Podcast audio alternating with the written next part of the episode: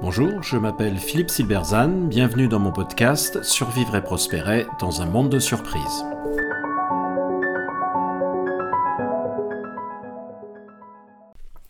La cathédrale finalement, ou faut-il des leaders impossibles pour accomplir de grandes choses? Les frasques d'Elon Musk remettent sur le devant de la scène la question du leadership. En particulier, elles nous amènent à nous reposer une ancienne question, faut-il des leaders impossibles pour accomplir de grandes choses? La création du Macintosh sous la houlette de Steve Jobs est très éclairante pour tenter d'y répondre. Le Macintosh existerait-il si Steve Jobs était un leader empathique ou un servant leader? On peut en douter.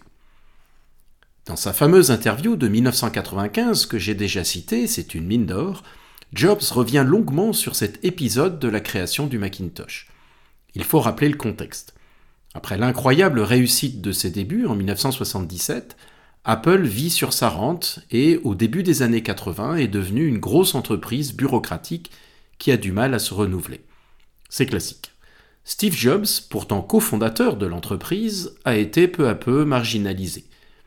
Il réussit à monter une équipe pour se lancer dans un projet fou, créer un petit ordinateur avec une interface entièrement graphique. Avec le Lisa, Apple a déjà un projet similaire à l'époque, très officiel, mais qui vise à créer un ordinateur professionnel. Ce sera un échec cuisant. Jobs crée son équipe dans un bâtiment isolé sur le toit duquel il plante un drapeau de pirate. Tout est dit. Il recrute une équipe de gens exceptionnellement talentueux. Si l'interface graphique est devenue banale aujourd'hui, elle est entièrement nouvelle à l'époque et peu y croient vraiment. C'est un pari fou. Tout est à inventer. Les problèmes techniques sont innombrables. Le projet sera incroyablement difficile, une marche de la mort, pour reprendre une expression que l'on rencontre parfois dans certains projets, où l'avancée se fait à un coût très important pour l'équipe et où tout le monde n'arrive pas vivant à la fin, métaphoriquement parlant. Le journaliste Bob Cringeley a interviewé plusieurs des membres de cette équipe et tous disent la même chose. Le projet a été une expérience d'une incroyable intensité, qui les a marqués à jamais, mais qu'ils ne seraient sans doute pas en mesure de recommencer. On retrouve dans ces témoignages des expressions similaires à ceux qui ont vécu la guerre. Un mélange d'horreur et d'excitation, quelque chose d'indicible, dont on est content d'être sorti, mais que, d'une certaine façon, on se sent privilégié d'avoir pu vivre. Jobs en a parfaitement conscience, de même qu'il a parfaitement conscience d'être un leader extrêmement exigeant, voire impossible. Odieux est peut-être un terme plus exact. L'empathie, ce n'est pas son truc. Il est célèbre pour sa dureté de jugement du travail de ses équipes. C'est de la merde est sa réaction typique lorsque quelqu'un lui présente son travail. Qu'en dit-il dix ans après? Eh bien, il en dit la chose suivante. Lorsque vous travaillez avec des gens talentueux, il les appelle les A people par, opposition à B, vous n'avez pas besoin de gérer leur ego vous pouvez vous concentrer sur la substance. Le journaliste tend une perche pour que Jobs adoucisse son propos. Quand vous dites que le développeur a, fait c'est de la merde, que voulez-vous vraiment lui dire? Jobs ne fléchit pas. Eh bien, généralement que ce qu'il a fait, c'est de la merde. La dureté, ici, est une forme d'exigence, une forme de respect qui n'a de sens que parce que la personne qu'il critique, ou qu'il attaque plus exactement, est quelqu'un de talentueux et qui le sait. Avec un médiocre, il faudrait peut-être être beaucoup plus circonvenu, beaucoup moins honnête, et quelque part beaucoup moins respectueux. C'est bien ce que tu fais, mais tu peux mieux faire de telle ou telle façon. Bravo, c'est l'effort qui compte. Mais Jobs ne travaille pas avec des médiocres, seulement avec des gens exceptionnels. Donc, il estime ne pas avoir à s'embarrasser de fioritures. C'est du lourd, c'est du direct, il les, a, choisis pour ça. Et au bout de la marche de la mort, il y a la cathédrale. Le Macintosh lorsqu'il sort en 1984, est une révolution.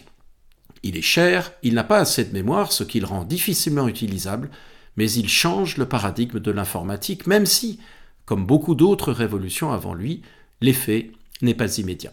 Je me souviens du choc que j'ai ressenti lorsque je l'ai vu et utilisé pour la première fois en juin 1984. J'avais un Apple II à l'époque et du jour au lendemain, je ne l'ai plus touché. Le futur de l'informatique, c'était ça, aucun doute. Il faudra dix ans pour que le monde du PC adopte le même paradigme après l'avoir longtemps dénigré. À l'intérieur du Mac, invisible pour les acheteurs, les membres de l'équipe signent de leurs mains, avec le peu d'énergie qu'il leur reste sans doute, sur la coque, comme une œuvre d'art que le Mac est, d'une certaine façon. On pense qu'un leader comme Steve Jobs ne peut être entouré que d'exécutants sans personnalité, que de médiocres obéissants. C'est notamment la thèse de Jim Collins. Eh bien, ce n'est pas nécessairement vrai. Jobs le dit lui-même, son équipe était constituée de A players, des joueurs A, d'ingénieurs exceptionnellement talentueux, qui auraient sans difficulté pu trouver un travail au moins aussi bien payé et beaucoup plus tranquille dans une autre entreprise. Mais ce n'est visiblement pas la tranquillité d'esprit qu'il recherchait. Mais alors que cherchait-il? Sans doute la cathédrale, le fait de savoir qu'il travaillait sur un produit qui allait changer le cours de l'histoire de l'informatique, du moins l'espérait-il, car rien n'était sûr. Sans doute aussi pour l'expérience elle-même. Jobs l'évoque dans l'interview, les joueurs A veulent être avec d'autres joueurs A. L'incroyable motivation d'être avec des pairs, des gens aussi talentueux que vous, et l'émulation qui en résulte, qui tire tout le monde vers le haut et de travailler ensemble sur un projet incroyablement difficile. L'expérience même avec son extrême intensité, l'exaltation de résoudre des problèmes radicalement nouveaux et complexes. Rien de grand n'est fait sans de grands hommes, et ceux-ci le sont pour l'avoir voulu, écrivait De Gaulle. Des leaders impossibles permettent de faire des choses a priori impossibles. Est-ce pour autant que seuls de tels leaders permettent des révolutions? Pas nécessairement, bien sûr. De même, cette forme de leadership a évidemment des côtés sombres et peut être parfois même une cause d'échec dans son excès. Mais compte tenu des obstacles que rencontre toute innovation radicale, qu'elle soit technologique, sociale ou politique, il est difficile de penser qu'elle puisse réussir sans un leader avec au moins une forte personnalité. C'est un domaine dans lequel l'eau tiède est un handicap. Si la question du leadership et des limites et des dangers de certains de ces formes est loin d'être tranchée, il faut sans doute admettre que le côté sombre est peut-être le prix à payer pour la révolution. Le danger étant bien sûr que le côté sombre est certain, alors que la révolution ne l'est pas. Merci de votre attention, vous pouvez retrouver cette chronique et bien d'autres sur mon blog www.philippe-silberzan.com. À bientôt.